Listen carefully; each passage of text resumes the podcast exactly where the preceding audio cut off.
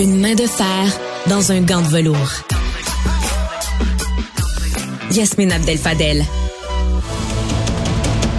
14h30, c'est le moment de notre rendez-vous avec la collègue Yasmine Abdel-Fadel. Bonjour Yasmine. Bonjour Marianne. Le 200 dollars que des parents endeuillés euh, par l'alcool au volant ont payé pour aller à un cocktail de financement de la CAC. Euh, parler quelques minutes avec la ministre Guilbeault continue de faire grand bruit. Euh, Yasmine, bon, la CAC a finalement offert de rembourser le montant, mais est-ce que selon toi, ça n'amène pas la, la, question de savoir d'où est venue cette idée d'offrir aux gens qui veulent parler au ministre de passer par un cocktail de financement? Évidemment, euh, c'est toute une question parce que est-ce que c'est un manque de formation ou est-ce que c'est une volonté euh, qui est euh, une volonté d'aller utiliser finalement les codes comptés, les codes, les dossiers que mm. l'on traite pour garnir euh, les coffres du, du parti? Je, je pourrais pas aujourd'hui statuer sur la conclusion finalement de cette question ou répondre à cette question. Toujours est-il que lorsque j'étais en politique et quand on rentrait dans un gouvernement, on avait tous une formation du commissaire à l'éthique, des comportements acceptables versus les comportements qu'on n'a pas le droit de faire. C'est quoi les cadeaux qu'on peut faire avec quand on va manger avec quelqu'un est-ce qu'on peut le laisser prendre notre facture ou fallait qu'on prenne notre propre facture? Tout ça été décrit de manière assez précise. Est-ce que cette formation, c'est, c'est peut-être le moment de la redonner à l'ensemble du personnel politique, incluant des bureaux de circonscription des députés? C'est peut-être le cas. Est-ce qu'il faut peut-être redonner la formation aux députés dans un caucus? C'est peut-être le cas. Et peut-être qu'il n'y a pas de financement populaire, mais avoir des euh, avoir finalement une connaissance des mesures éthiques, là, des règles éthiques les plus élémentaires, là, ça peut pas faire de mal.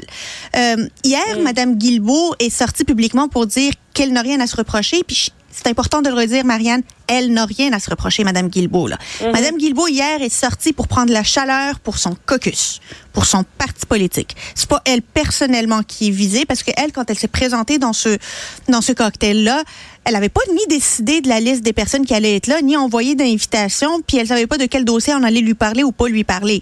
Elle, elle fait confiance au personnel de la CAC, soit-il son personnel ou celui de ses collègues. Et ensuite, elle s'attend à ce que tout le monde ait fait les vérifications diligentes pour que tout soit selon les règles de l'art. Mais hier, elle a voulu être euh, celle qui prend euh, la chaleur pour son son monde, puis ça a finalement fait en sorte que euh, c'est elle qui est devenue un peu le centre de distraction de cette de cette crise là. Hmm. Est-ce que tu as l'impression que ça prend une enquête sur ce qui s'est passé?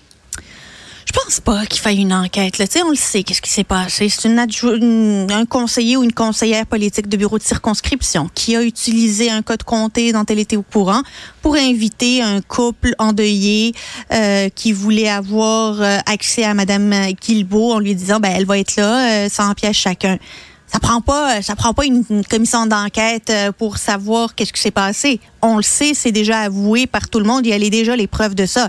Maintenant, il faut apprendre de cette erreur-là parce qu'aujourd'hui on parle mm. de financement. Mais, plus largement, Yasmine, là, avec bon, on a parlé des mères, là, on parle de cette famille-là, les codes comptés, est-ce qu'il y avait quelque chose là, tout ça là, pour essayer de comprendre d'un point de vue peut-être plus général, est-ce que ça prendrait pas une enquête? Je, je suis pas je suis pas quelqu'un qui, qui aime plonger toujours dans la demande d'enquête déjà à chaque fois qu'il y a quelque chose là. On, le sait tu sais les preuves sont là c'est des manques de jugement qui sont répétés, qui sont flagrants, euh, qui démontrent une certaine euh, tendance à être dispersée pour la CAC et à tourner les coins ronds. C'est peut-être ça la conclusion à tirer. La conclusion à tirer, c'est que la discipline, là, c'est pas juste le Conseil des ministres qui doit l'avoir. Ça doit descendre jusqu'au personnel de bureaux de circonscription, les militants, ceux qui ont une adresse courriel Assemblée nationale, comment ils doivent l'utiliser et ne pas l'utiliser. Ça, c'est de la formation, c'est du jugement à transmettre. Et il y a un élément qu'il faut pas oublier ici, il y a l'imputabilité de l'élu.